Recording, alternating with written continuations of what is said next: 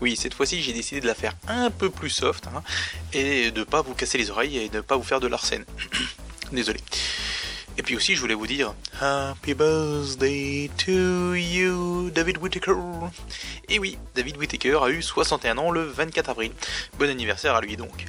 Allez, euh, on est parti pour ce podcast que je vous ai mitonné tout au long de la semaine et pour laquelle le conducteur a été peaufiné aux petits oignons. J'espère que cela s'entendra et que vous apprécierez. Sinon, je n'ai pas grand chose à dire, si ce n'est que j'ai enfin commandé une carte son USB compatible MorphOS et que mon objectif pour les prochains podcasts, c'est de réussir à le faire intégralement sous MorphOS. C'est-à-dire l'enregistrement, le montage, la mise en ligne et tout et tout et tout. J'ai bon espoir d'y arriver, mais je ne vous promets rien. Allez, sans plus tarder, voici mon retour sur une nouvelle semaine d'actualité Amiga.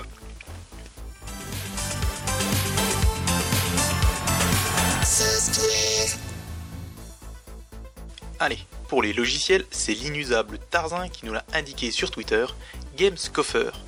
Gamescoffer Oui, Gamescoffer. Gamescoffer est un site qui propose légalement et gratuitement des jeux et autres logiciels. Je dis légalement, c'est pour dire qu'ils ont normalement demandé les autorisations aux développeurs et aux ayants droit. Sachez, sachez, je vais, je, vous le savonner à chaque fois celui-là, mais c'est pas grave. Sachez que Gamescoffer a mis à disposition dernièrement 6 nouveaux utilitaires.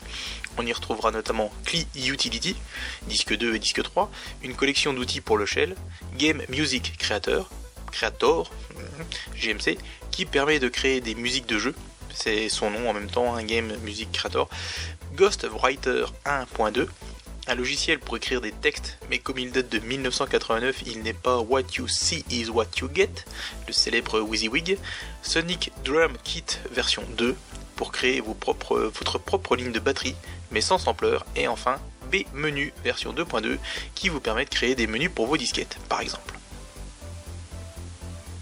Quand je vous dis qu'on n'arrête plus les développeurs depuis la sortie de MorphOS 3.10, en effet, Kelly Samel a mis à jour YouGo, son émulateur TurboGrafx 16 PC Engine, PC Engine, ça dépend de la prononciation, qui passe ainsi en version 1.5, plus de 3 ans après la sortie de la version 1.4. Au rayon nouveautés, on retrouve des corrections de bugs et une meilleure gestion des modes vidéo, améliorant l'affichage sur les portables, donc les PowerBook et les iBook, et affichant désormais des proportions correctes de l'écran lors de l'utilisation des Skyline. Vous savez là, ces petites lignes qui s'affichent pour simuler un écran cathodique à l'ancienne. J'ai vu ça sur MorphOS Storage, mais vous pouvez aussi le télécharger directement sur le site de l'auteur. Kelly Samel est vraiment chaud patate en ce moment, puisqu'il a également mis en ligne une nouvelle version de FCEU, son émulateur NES pour MorphOS. Il peut être lancé via une GUI ou bien directement, ou alors euh, bien directement, ce que je vous disais, en ligne de commande. C'est pratique pour ceux qui aiment bien configurer les mêmes types d'ambiance aux petits oignons et lancer leur jeu en faisant un simple double clic sur l'icône du jeu en question. Du coup, c'est bien d'avoir euh, juste une ligne de commande. Ce que. Il gère également les save states, les patchs IPS, donc c'est des patchs euh, qui servent notamment pour, qui sont notamment utilisés pour traduire les jeux japonais. Et il gère aussi le fameux, le fameux, pas le fabuleux, le fameux, quoi qu'il était fabuleux, je ne sais pas, Famicom Disk System. Et d'ailleurs, Kelly Samel, on continue, a aussi mis à jour son Genesis Plus en version 1.9. Oui, je vous parlais de la version 1.8 de Genesis Plus la semaine dernière, souvenez-vous, on peut dire qu'il ne chôme pas le Kelly. Donc cette version 1.9 intègre donc les modes vidéo qu'il a développés pour Yugo, dont je vous parlais juste avant, mais aussi pour fixer quelques petits blocages. C'est comme d'habitude disponible sur MorphOS Storage ou sur Aminet. Stefano Maria Regatine a mis à disposition cette semaine sur Aminet le fruit de son travail pour créer en Blitz 2 un séquenceur basé sur les samples, mais, et c'est là que c'est le plus original et intéressant, sur le MIDI.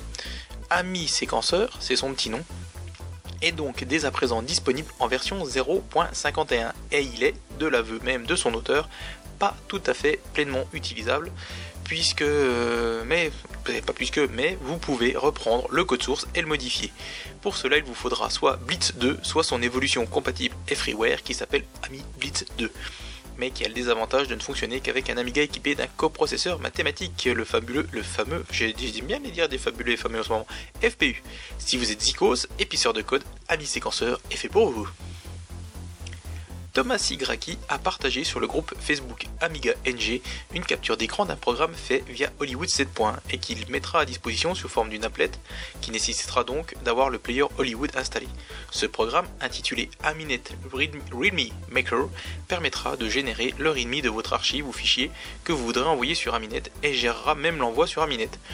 Il sera disponible pour toutes les plateformes ayant le plugin RAPA GUI, soit AmigaOS 3, AmigaOS 4, Aros et MorphOS. Au moment où j'avais récupéré cette info, aucune archive n'avait montré le bout de son orteil. Mais voilà, avant que j'enregistre le podcast, l'archive a été mise en ligne sur Aminet et sur MorphOS Storage. Vous allez donc pouvoir tester par vous-même.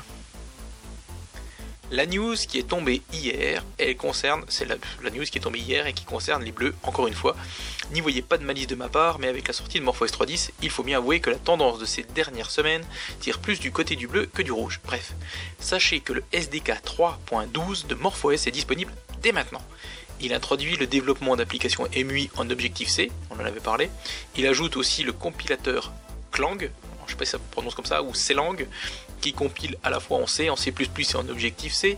Il propose GCC en version 6.4.0 et une version mise à jour de GCC 5, ainsi que la suite JIT, et également de nombreuses bibliothèques et autres composants qui ont été mis à jour. L'équipe MorphOS attire toutefois votre attention sur le fait que la gestion de l'objectif C ne doit être pour le moment considérée que comme une version d'essai, puisque l'ABI et l'API ne sont pas encore stables à 100%. De plus, MorphOS 3.12, oui oui, il y aura bien MorphOS 3.12, c'est pas moi qui le dis, hein, devrait vous obliger à recompiler vos applications que vous auriez créées en Objective-C avec ce SDK. Ce SDK pèse la bagatelle de 240 mégaoctets et nécessitera 2 gigaoctets d'espace sur votre disque dur, vous êtes prévenus. Allez, avec ce SDK, vous allez tous pouvoir pisser du code comme moi. Bon, euh, faudrait déjà que je m'y remette sérieusement, mais qui sait, peut-être qu'un jour. Corny euh, a mis à jour la liste noire qui permet de bloquer les publicités et autres dans OWB. Euh, donc OWB c'est le navigateur internet qui est utilisé donc, par MorphOS mais aussi qui est disponible sous OS 4. Pas grand chose de plus à vous en dire si ce n'est que c'est disponible via le forum de morph.zone et qu'il vous faudra copier le fameux fichier blocked.prefs dans le répertoire conf de votre installation OWB. Et c'était tout pour le logiciel et c'est déjà pas mal on va pouvoir passer à la rubrique je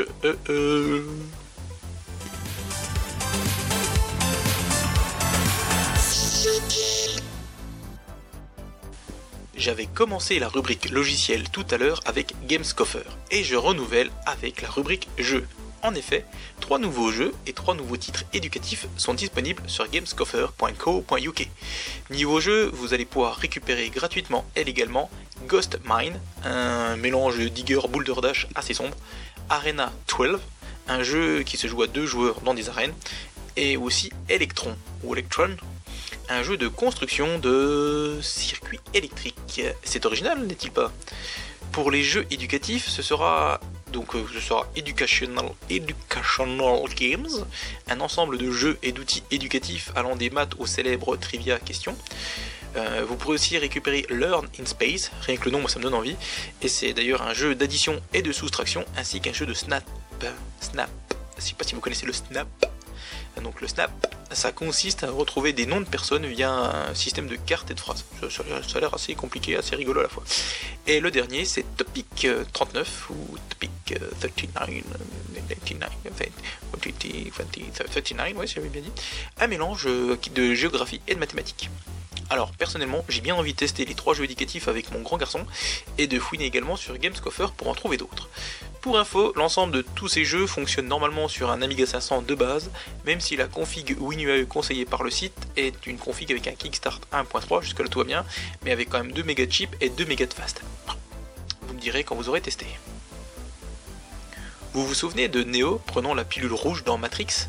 Eh bien Zener un amigaïste espagnol vient de rendre disponible officiellement la première version alpha de son Red Pill, pilule rouge donc, son outil de création de jeux vidéo Amiga pour les néophytes du code. Ou si vous voulez créer un jeu avec vos enfants, ça pourrait aussi être un bon pied à l'étrier. D'après Zener, Red Pill est simple d'utilisation tout en permettant de faire des choses complexes. Mais il s'agit toutefois plus d'un jouet, celui qu'il dit, que d'un outil professionnel, car il ne possède pas des centaines de possibilités, mais les possibilités qu'il a fonctionnent très bien. Enfin, toujours d'après Zener, il permet de créer des jeux 2D avec un vrai feeling Amiga. Et surtout, il est gratuit et toujours en développement. D'ailleurs, je tenais à remercier Pascal Visa pour avoir posté l'information sur Amiga pour toujours and Beyond, le groupe Facebook. Stephen Stephen Obenthal a porté le travail de Jill Megidish sur MorphOS. Mais quel est-il? Il s'agit du moteur pour le jeu Earth of the Alien, Heart of the Alien, la suite controversée d'Another World qui n'est pas le fruit du travail d'Eric Chahi.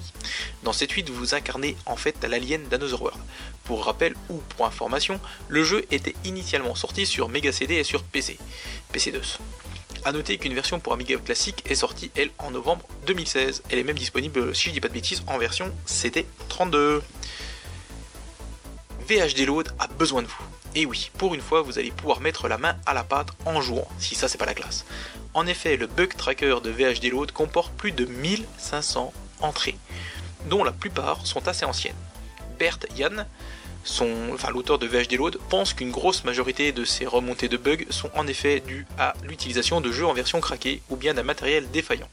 Et une bonne partie des bugs restants ne sont pas assez détaillés ou pas assez précis pour pouvoir les chasser. Il souhaite donc réduire cette liste de bugs et demande aux utilisateurs de VHD Load de bien vouloir tester avec leur version, pour voir si les bugs sont effectivement bien présents et reproductibles. Si tel est le cas, il conviendra de laisser un petit commentaire sur le site Mantis dédié. Ainsi, l'équipe pourra identifier les vrais bugs et faire du ménage. Et si jamais vous trouvez un bug non répertorié, il vous demande de bien vouloir le poster dans le bug tracker, donc dans le Mantis, et non pas sur le forum.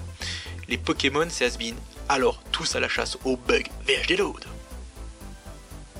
Ça faisait bien trop longtemps qu'on n'avait pas parlé de B-Word dans le podcast. Mais voilà, il vient de mettre à disposition sur MorphOS Storage une mise à jour de Dave Nukem, le jeu de plateforme 2D remake du premier Duck Nukem. Depuis la sortie de la version 0.91, la première version MorphOS il y a 5 semaines, David Jaff, son auteur, a bien bossé et le jeu est passé en version 1.0, version 1.0 que Super Mega B-Word a porté pour nous. Merci B-Word. Wayne Ashworth a mis en ligne sur sa chaîne YouTube une nouvelle vidéo montrant l'avancée de son Scourge of the Underkind. Il y montre la playlist, du gameplay et en profite également pour rappeler qu'une édition limitée du boîtier Amiga 500 dédié euh, à son jeu est prévue. Vous savez, le fameux Kickstarter dont je pense que je vais reparler plus tôt.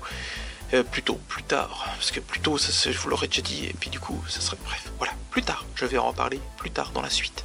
Perso, j'aime vraiment bien les graphismes qui me font penser à un Alien Breed mélangé avec un Chaos Engine, le tout à la sauce Moyen-Âge. Après, je demande à voir au niveau jouabilité intérêt justement, mais c'est fortement prometteur. À suivre.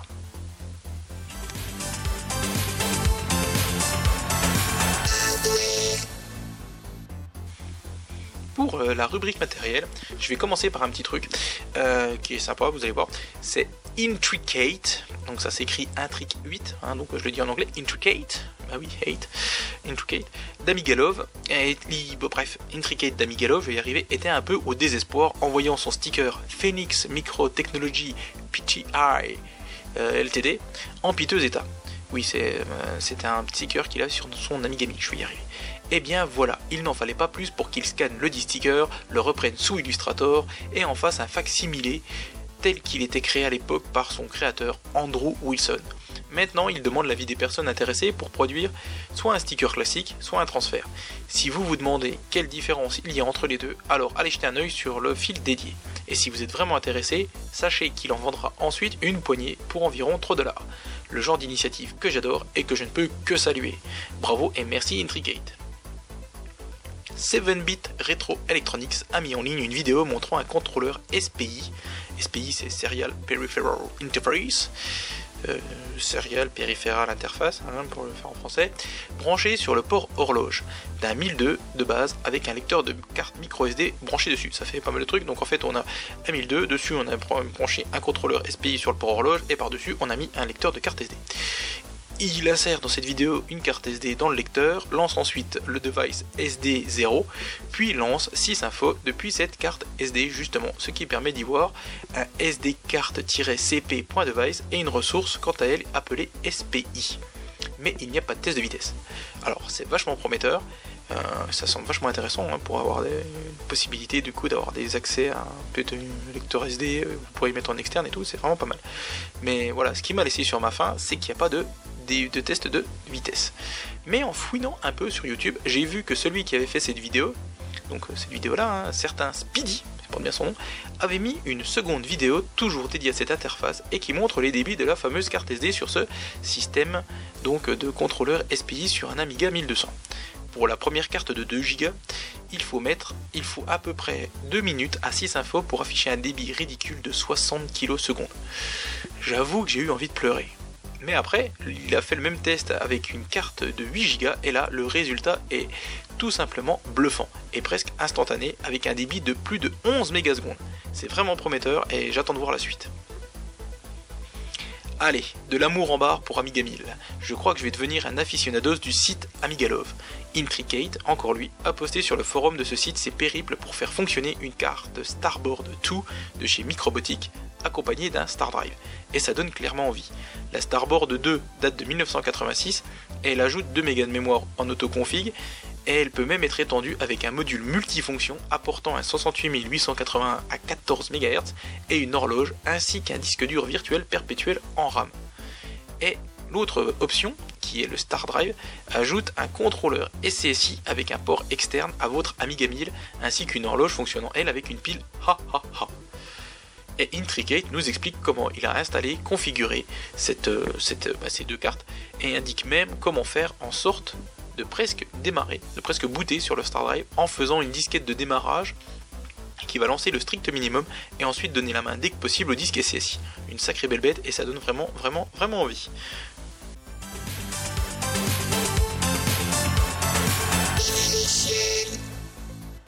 Voici une news rigolote au niveau émulation.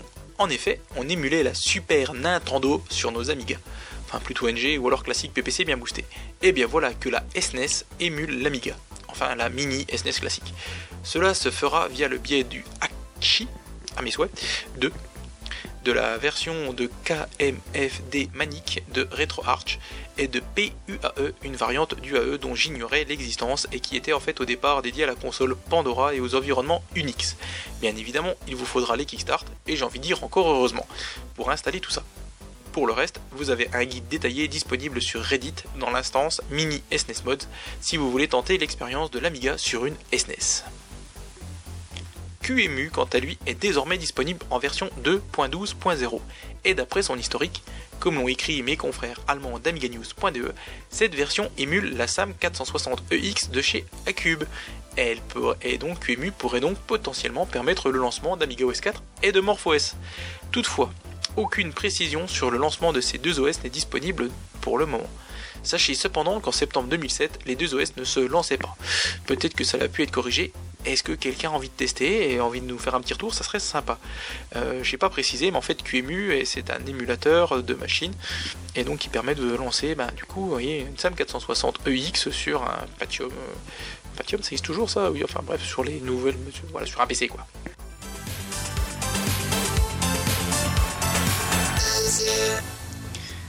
Le compte Twitter d'Amigalov, encore lui, a fait suivre un article intéressant écrit par Jonathan Schleffer, aka JS, l'auteur de ObjFW, donc euh, un framework Objective-C portable. Je pense que ObjFW, ça doit vouloir dire Objective Framework.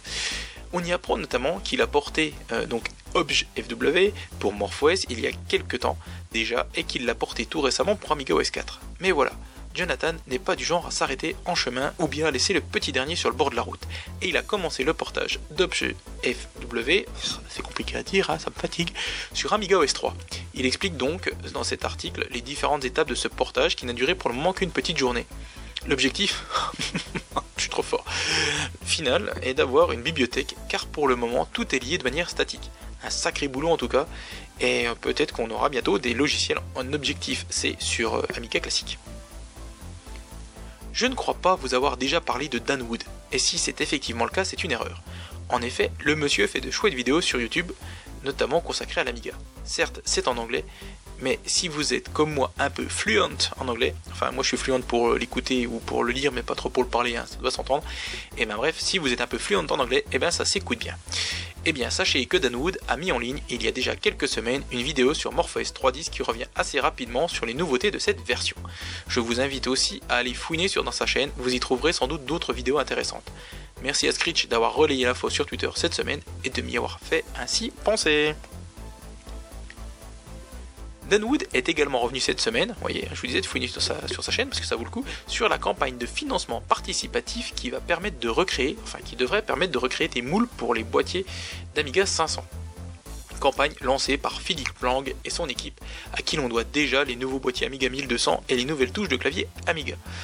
Il présente ici la campagne qui est entrée dans sa deuxième moitié et qui ne réunit pas encore les 50% de la somme espérée. On en était à 49% il y a quelques jours, hein, vendredi, alors qu'il restait encore 18 jours. Oui, je prépare le conducteur du podcast au fil de l'eau, vous avez vu ça, comment il est prévoyant le bat, c'est fou, non? C'est une grosse vidéo de publicité hein, pour le projet, mais celui-ci en a bien besoin. Si vous avez un Amiga 500 dont le boîtier a vieilli, ou si vous voulez y loger votre futur Vampire V4 autonome, vous savez ce qu'il vous reste à faire. Participez en précommandant un ou plusieurs boîtiers d'ici 15 jours. Je vous mets bien évidemment le lien vers le site de crowdfunding dans la description. Epsilon, l'amigaïste australien, fan d'Amiga et qui touche à toutes les saveurs Amiga, tout en tenant un blog complet et détaillé qu'il rentrait jaloux n'importe qui, moi le premier, a mis en ligne un billet qui devrait être en plusieurs parties, puisque le billet euh, est intitulé Part 1, donc un billet en plusieurs parties sur sa redécouverte de MorphOS. En effet, il avait déjà installé MorphOS, mais il profite de la sortie de MorphOS 3.10 pour réinstaller le système au papillon from scratch, comme on dit, sur son PowerBook et enfin de découvrir par lui-même l'OS sans passer par l'excellent pack Chrysalis de Papiosor. Oui, il a envie de faire l'expérience lui-même de, complète de l'OS et de toute son installation et de tout ce qu'il faut faire, tout ça, pour essayer de bien découvrir et bien comprendre l'OS en lui-même. C'est comme à son habitude euh, de la part de Epsilon hyper détaillé, agrémenté de moult moult, moult, donc euh, très beaucoup moult, capture d'écran, c'est long et c'est pas inintéressant du tout, même quand vous tâtez du MorphOS depuis plusieurs années comme moi. Et c'est évidemment en anglais sur amiga x1000.blogspot.fr. Ah ouais, tu as sérieux ça.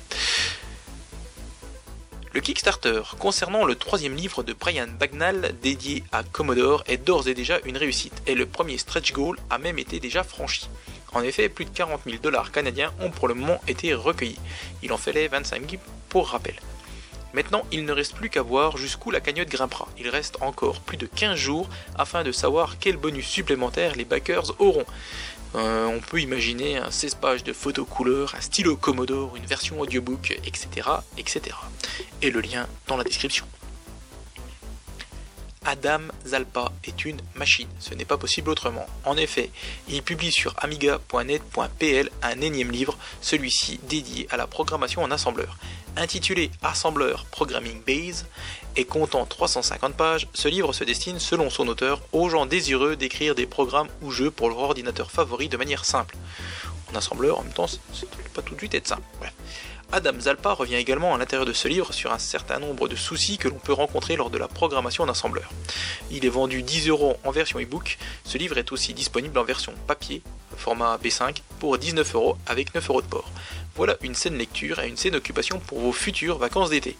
D'ailleurs, Adam Zelpa prépare également un livre sur World Wars 7, pour l'instant uniquement en polonais et qui devrait être disponible au troisième trimestre de cette année. Peut-être qu'une version anglaise verra le jour par la suite. Peut-être. Alors attention, je vais essayer de pas écorcher son nom.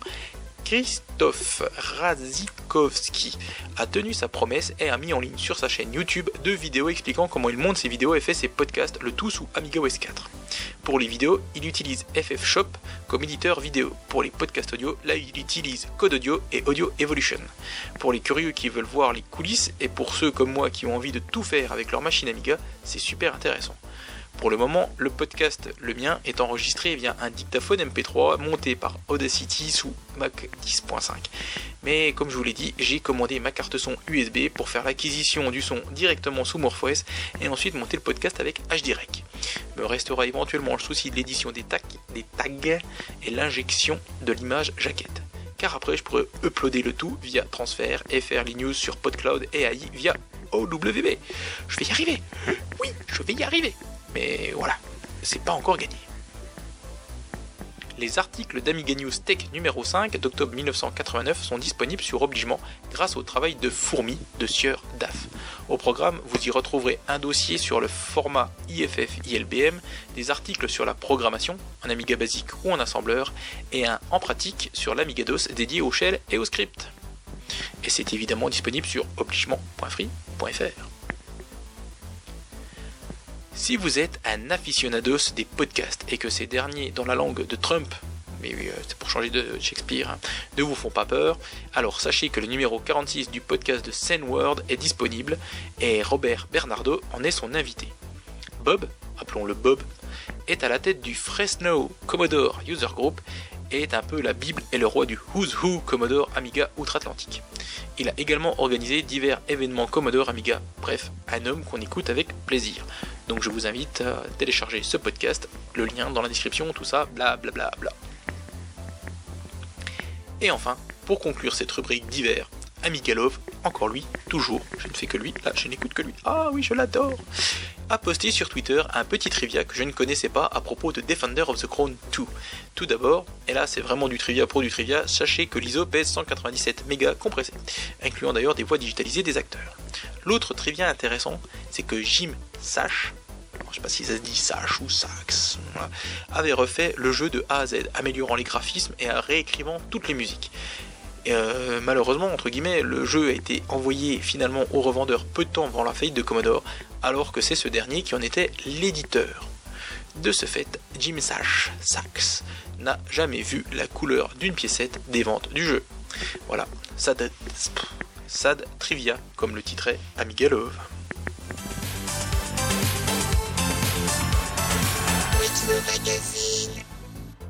Alors, pour cette rubrique coup d'œil dans le rétro, je reste encore une fois sur le Amiga News numéro 1 d'avril 1988 et je vais plus, précisément m'intéresser au test de la carte Starboard en résonance avec ce que je vous avais parlé un peu plus tôt.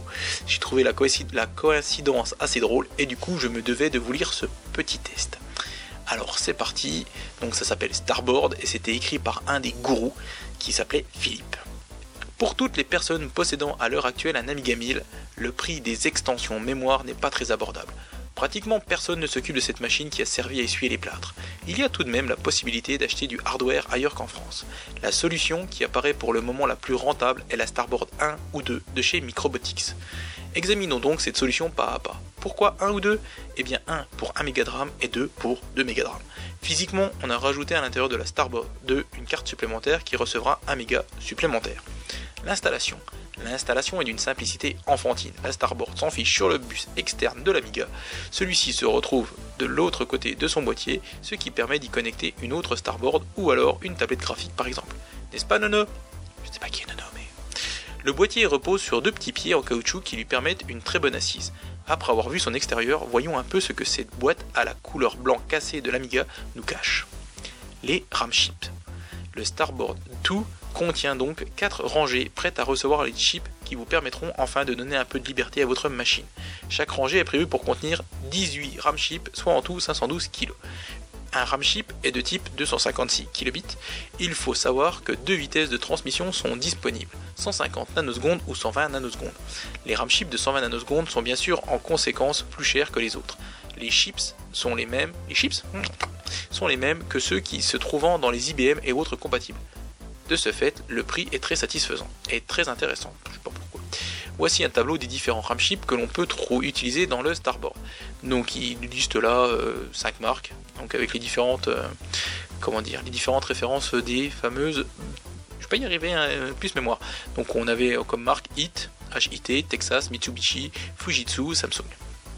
Vous pouvez donc configurer votre Starboard 2 en 512 kg, 1 méga ou 2 mégas. Pourquoi n'est-il pas possible de configurer en 1 méga et demi? Parce que le Starboard possède un système de commutateur qui lui permet de savoir à l'avance quelle est la situation de la mémoire et que ce système ne prévoit pas 1 méga et demi. Bien sûr, la mémoire du starboard se rajoute à celle de la machine et peut donc atteindre au maximum 2 mégas et demi avec une starboard. Oui, les 512 dans la machine plus les 2 mégas de votre starboard. Rien ne vous empêche, je le répète, d'en monter plusieurs en série. Si vous le désirez, vous pouvez ne pas installer la carte supplémentaire contenant 1 méga et la remplacer par une carte contenant le fameux coprocesseur arithmétique 68881. que je vous disais avant, hein, si vous avez suivi. Vous serez alors aux commandes d'une machine à fabriquer, entre autres, des images de synthèse en moins de temps qu'il ne faut pour le dire. Merci monsieur Motorola. Pour ce qui est des problèmes qui surviennent maintenant à cause de votre extension mémoire, ceci est une autre histoire. Et sauf qu'on ne saura pas ce que c'est l'autre histoire. Les prix. Les prix varient, mais je peux vous dire qu'une Starboard 2 avec 512 kg d'installé coûte moins de 2500 francs aux États-Unis. Vous pourrez la remplir tranquillement ensuite en France et son coût total sera d'environ 4000 francs. La Starboard tout complète, c'est-à-dire avec les 2 mégas déjà installés, coûte en France environ 6000 francs. La prochaine fois, nous parlerons d'extension mémoire pour Amiga 500. Bye voilà, donc euh, moi je trouve ça assez rigolo, et puis en plus ça explique un petit peu ce que je vous disais avant, donc euh, voilà. Et puis euh, j'avoue que j'aimerais bien trouver une petite extension Starboard pour mettre dans mon Amiga 1000, si jamais vous avez ça. sinon, j'ai un petit peu continué ma lecture de The Amiga Years, même si ça a été un peu compliqué cette semaine, hein, je vous le cache pas. Quoi qu'il en soit, je voulais partager avec vous la signification des noms des puces Amiga, que je ne me rappelle d'ailleurs pas avoir lu quelque part auparavant, mais je peux me tromper. Allez, j'essaie de vous traduire tout ça en direct live, mais je ne vous promets rien. Alors, la première puce qui est dans le, dans le livre, alors c'est la puce Portia. Vous savez, la puce qui est dédiée normalement au son et au port. Alors euh, Portia, elle s'appelle depuis, si je dis pas de bêtises, un Paula. Euh, si vous avez écouté le, le Veryard de, No Live dédié euh, au son Amiga, Paola, ça bizarre Paula, mais enfin bref. Paula, alors Portia, hein, à l'époque s'appelait Portia, alors il explique que ben, Portia c'est parce qu'en fait, euh, ben, c'est, Portia c'est pour les ports, tout simplement. On avait déplacé donc euh, du matériel autour de Portia afin de lui laisser des pins disponibles pour contrôler le disque, euh, contrôleur de disque, je suis pas y arriver, et toutes ces choses comme ça. Donc finalement il appelé Portia. Voilà, donc là c'était un peu facile, hein, Portia, parce que ça gère les ports, hein. c'est pas terrible ils ont utilisé les deux premières lettres de display adapteur euh, pour faire Daphne. Display adapteur Daphne. Voilà. Euh, donc euh, c'était un deuxième périphérique qui gérait les unités de données et qui collectait également et dirigeait la vidéo c'est devenu Daphne. C'est donc euh, Joe de Cuir qui dit ça. Et enfin, la dernière puce, Agnus, était la contraction de Address Generator. Euh, d'ailleurs, euh, le truc qui est rigolo, c'est que pourquoi ça s'appelle Agnus et pas Agnès? Alors là, c'est pareil, c'est Jim Williams, c'est pas Joe de Cuir qui le dit, un ami ingénieur de, de, de Miner. Alors la raison était que alors, c'est parce que J. Miner adorait l'expression latine Agnus Agnus Dei, qui signifiait donc l'agneau de Dieu, ou en anglais, là, comme il dit, le Lamb of God. Donc c'est Agnus, Agnus pour Agnus Dei, et pas Agnès. Bon, après, je sais pas si ça vous intéresse tant que ça, mais enfin voilà, moi j'ai trouvé ça rigolo, je voulais le partager avec vous. Puis bah, après, si vous le connaissez déjà, eh ben, vous, pourrez, dire que vous le saviez déjà, puis si vous le saviez pas, ben, vous pourrez dire je le savais, je le sais. Bref, bon, c'est pas le tout, hein. Euh, voilà, on va se rapprocher tout doucement de la fin. Je sais que cela vous rend triste, mais dites-vous qu'on se revoit enfin qu'on se réécoute, enfin que vous m'entendez, enfin bref, la semaine prochaine si tout va bien. D'ailleurs, je ne sais pas si ça en intéressera certains, mais je me suis enfin inscrit pour la ouf party. Ça se tiendra les 2 et 3 juin à Martigny en Suisse, et on devrait y voir de belles choses, dont de la vampire en veux-tu, en voilà. Si vous n'êtes pas loin, viendez, si vous êtes loin, essayez de viendre, ou covoiturer. J'avais écrit convoiturer, c'est pas mal ça, hein, convoiturer, ça c'est pour prendre un con avec soi dans la voiture. Bref, sauf si bien sûr vous ne voulez pas voir ma saleté. Et là si c'est le cas, ben, je suis désolé, dites-le moi, je me désinscris, comme ça vous pourrez Allez, encore et toujours merci à Gibbs et à Tarzine, sans qui ce podcast ne serait pas ce qu'il est. Merci beaucoup Gibbs et merci beaucoup Tarzine. Merci aussi à vous qui m'écoutez encore et toujours, vaille que vaille et contre vents et marées. Oui, euh, j'avais envie de placer ces expressions, cherchez pas, c'est comme ça. Hein.